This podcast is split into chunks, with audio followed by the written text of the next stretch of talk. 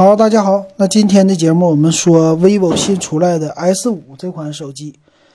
那这个手机啊，它的很大的特色呢是前面后边都不一样，这种屏幕。前面呢，他们家这次用的是打孔的屏幕，和之前的手机呃有一点不同哈。之前的话，S 一、S 一 Pro 系列前面就摄像头啊看起来就没什么。那这次呢，头一回在 S 系列里边采用的是打孔的摄像头，那背面呢就更不一样了。背面呢四个摄像头，这四个摄像头呢，它的后面的造型啊，和 iPhone 呢和华为家都不像。华为家的造型呢，咱们知道是，呃，就是四个摄像头规规矩矩的放在那儿。他们呢是把这个正方形给你斜过来四十五度。哎，看起来这叫菱形的一个造型啊。那他们说呢，这叫菱形摄像头别具一格了。那这摄像头摆放的位置啊，也和别人不同。那你别的家呢，就包括 iPhone，它四个摄像头啊，三个摄像头啊，华为啊，它都是给你放在框里的。它这个呢，三个摄像头放在框里，一个 LED 的闪光灯放在框里，它还有一个摄像头扔外边了。啊，所以它看起来好像是竖着有三个摄像头，两边呢有一个闪光灯，一个摄像头，反正和看起来就不是特别的对称啊那种黑的，但是呢还是比较好看的啊。它这个，那背面呢其实采用的材质啊也是那种比较亮的反光的，哎，这种的一个背面的材质。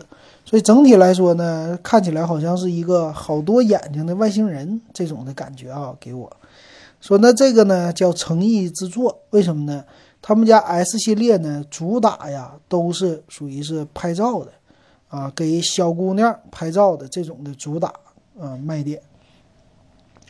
那背面呢采用的叫 3D 的曲面的机身啊，在呃握起来呀手感非常的好。啊，这个是官方说的了，但是握起来你就不能碰摄像头了哈，背面的摄像头特别的多。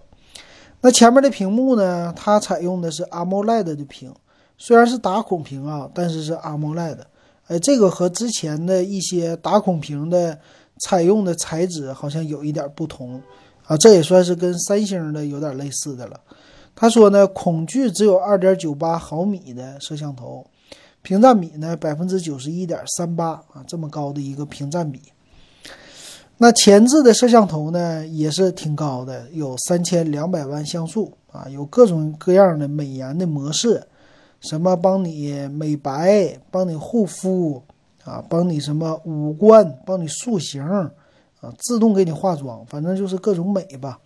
还能呢瘦脸啊，根据你的什么，呃，这是五官的比例啊。帮你调出来一个好看的脸型，但是好像我这个眼睛啊，有点拙啊，就是它官方给的这些什么精致脸、可爱脸、轻熟脸、自然脸，我看起来呢，它的差距都是很微观的。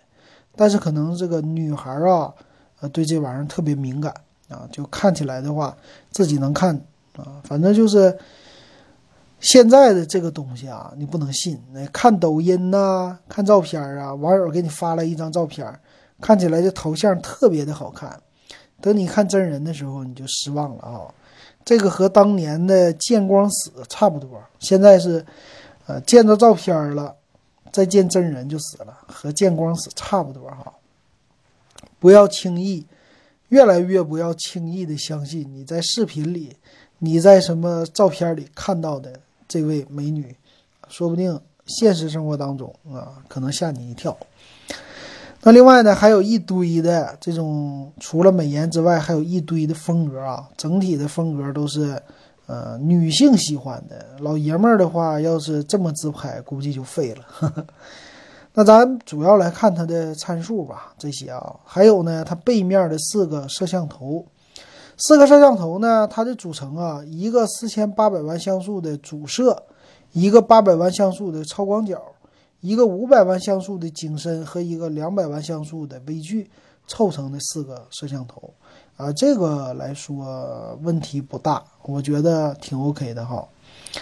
那他这里特意强调一下呢，他说开启了广角矫正以后，那这个呢摄像头就相当于是五百万像素的了，啊，或者说零八一百零八度。然后这个五百万像素的景深摄像头实际使用中呢，画面是有裁切的，实际输出为两百万。这个就奇怪了哈，五百万像素的摄像头输出成两百万，那你不还是两百万像素吗？对吧？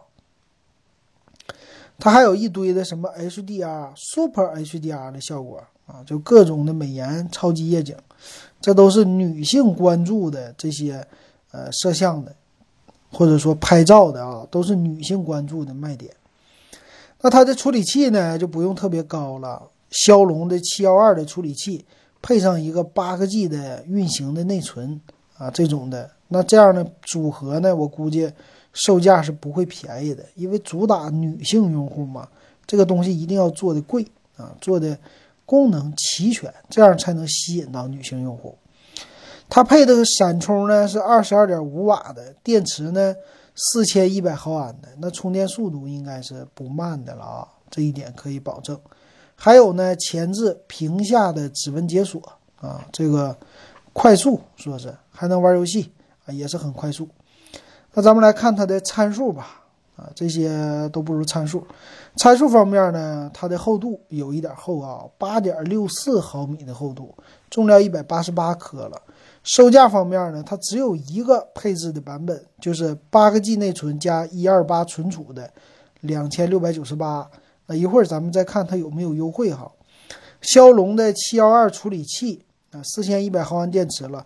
前置的这个屏幕啊，屏幕是六点四四英寸 Super AMOLED 屏，这个屏绝对给你用的是一块好屏。那前置摄像头呢，三千两百万像素 f 二点四五的光圈，光圈不是特别的大。那背面呢，四个摄像头对于女性用户来说完全足够了啊，再加上屏幕指纹解锁，非常的呃讨女人用户的喜欢。呃，双频的 WiFi Type C 的接口。包括有三点五毫米的耳机接口啊，配的特别的全。那售价呢？我估计它肯定不会上来就这么贵的啊。虽然说官方是两千六百九十八这么一个售价啊，但是优惠看起来也没有，优惠竟然没有！哎呀，真是抓住了女人的心理啊！